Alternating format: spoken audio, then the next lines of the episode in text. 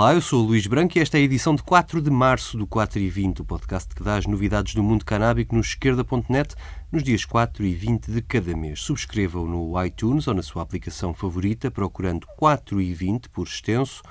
Para me mandar comentários e sugestões, basta um e-mail para luís.branco.esquerda.net ou mensagem para o 4 e 20 no Twitter ou no Facebook. Agora vamos às notícias.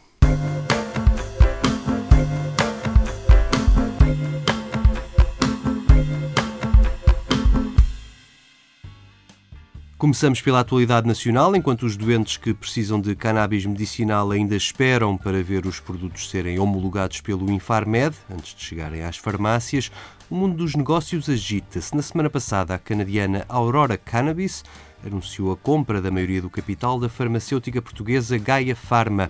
Esta empresa, que passa a chamar-se Aurora Portugal, já tem luz verde para construir um centro de produção de cannabis em Vila Nova de Gaia, que vai começar por produzir em 2020 cerca de 2 toneladas por ano.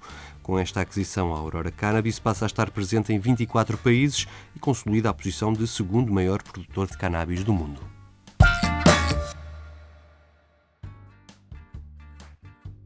Outro investimento multinacional, desta vez da israelita Canten, tem como alvo um conselho do centro do país, daqueles que costumam ser notícia por causa dos incêndios. É em Vila de Rei que a Canten vai investir 10 milhões de euros e promete criar 100 postos de trabalho nos próximos 4 anos. Ainda falta ao Infarmed passar a licença de produção para que a unidade a criar na zona industrial do Soto possa ver a luz do dia. Para o presidente da Câmara de Vila de Rei, citado pela imprensa local, o investimento é uma aposta numa indústria inovadora que trará inúmeros benefícios para o Conselho, ajudando a fixar população e a atrair mão de obra qualificada.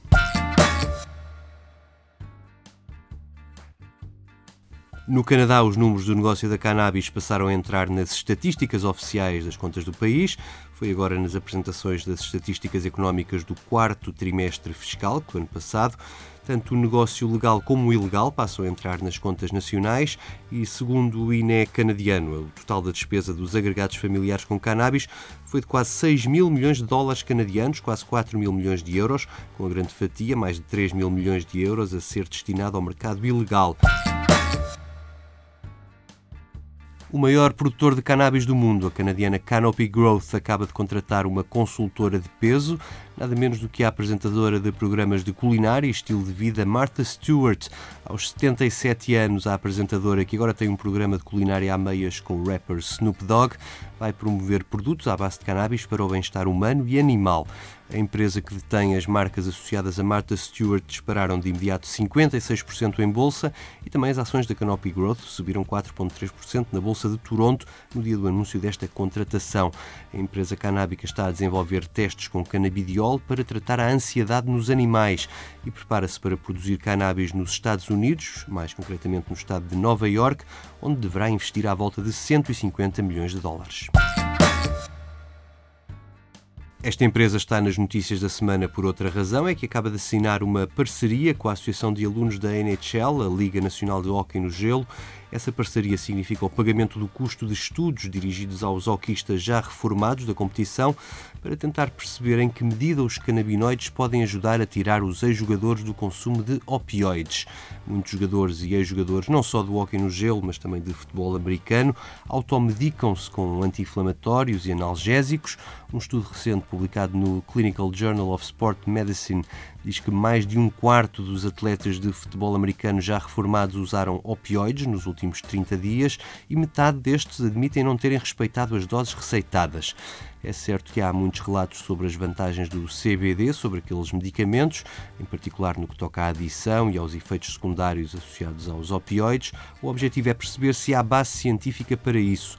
O primeiro estudo conta com 100 voluntários, dos quais 80 irão receber canabidiol e os restantes um placebo. Nem os voluntários nem os médicos vão saber quem está a tomar o quê até que o estudo esteja concluído.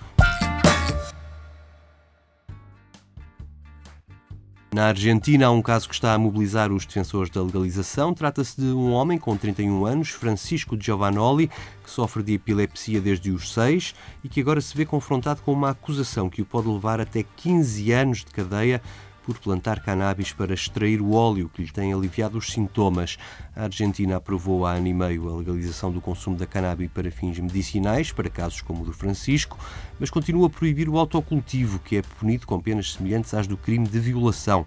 O caso de Francisco não é o único no país e esta criminalização do autocultivo levou uma deputada argentina, Araceli Ferreira, do movimento Evita, a protestar durante o discurso presidencial da semana passada no Parlamento. Enquanto Maurício Macri falava da tribuna, a deputada exibiu um pequeno vaso com uma planta de cannabis e uma tarja onde se lia autocultivo já. Isto acontece num país distante como a Argentina, mas pode bem vir a passar-se em breve em Portugal, onde os doentes que consomem cannabis para aliviar os sintomas ou as consequências dos tratamentos muitas vezes fazem-no a partir das plantas que cultivam em casa. Ora, como o Parlamento legalizou a cannabis medicinal sem o autocultivo, chumbando as propostas do Bloco e do PAN nesse sentido, esses doentes arriscam-se também a penas de prisão pelo crime de tráfico. Nos Estados Unidos, enquanto a lei federal não permite aos negócios ligados à cannabis usarem contas bancárias, os Estados que legalizaram continuam a tentar dar a volta à situação. Na semana passada, os deputados do Estado da Califórnia apresentaram uma proposta de lei que pretende permitir que os impostos e taxas desta indústria sejam pagos em criptomoedas a partir de janeiro de 2020, as chamadas stablecoins, criptomoedas que têm o seu valor associado a bens físicos ou ao câmbio de outra moeda real podem assim substituir os maços de notas, que são a imagem de marca da indústria. Outros Estados norte-americanos estão a seguir o mesmo caminho. Calcula-se que a medida fará poupar estas empresas 10 a 15% das suas despesas em caixas de dinheiro, cofres e nos salários dos seguranças que têm permissão guardar montanhas de notas. Ainda nos Estados Unidos, o Senado do Vermont aprovou por larga maioria, 23 votos contra apenas 5, a proposta de regulação do mercado da cannabis. O consumo e autocultivo já eram legais no Vermont, mas o comércio não, o que faz deste Estado o único que legalizou sem que os consumidores possam adquirir a cannabis em lojas. Isso vai mudar em abril de 2021, se a lei seguir o seu trâmite normal. O imposto a cobrar será de 16%, mais uma taxa de 2% opcional para as autoridades locais, uma taxação baixa para os padrões do mercado e que tem por objetivo atrair consumidores do mercado ilegal. De regresso à Europa, o Chipre tornou-se o mais recente país da União Europeia a legalizar a cannabis medicinal. A lei foi aprovada no passado dia 15 de fevereiro no Parlamento por 34 votos contra 18. Ela prevê que o país possa importar e exportar a cannabis e regula o acesso sob receita de um médico especialista nas farmácias cipriotas. O Chipre conta com o clima ideal para as plantações e com a pertença à União Europeia como vantagens comparativas face a Israel, outro país que quer ser uma grande potência na produção da cannabis. A médio prazo, o Chipre prevê ter capacidade para produzir por ano mais de 200 milhões de euros em cannabis.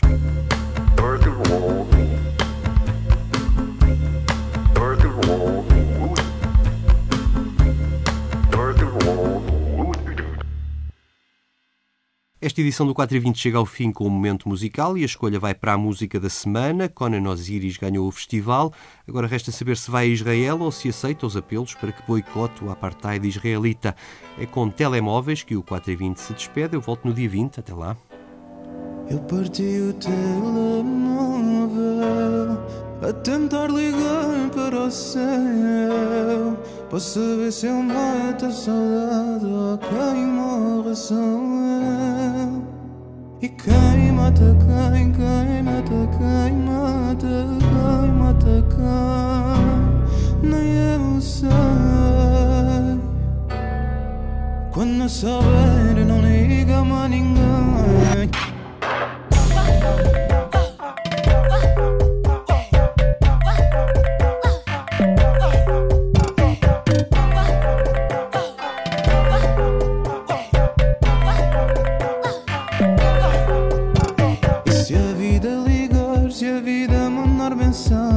se ela não parar e tu não tiveres coragem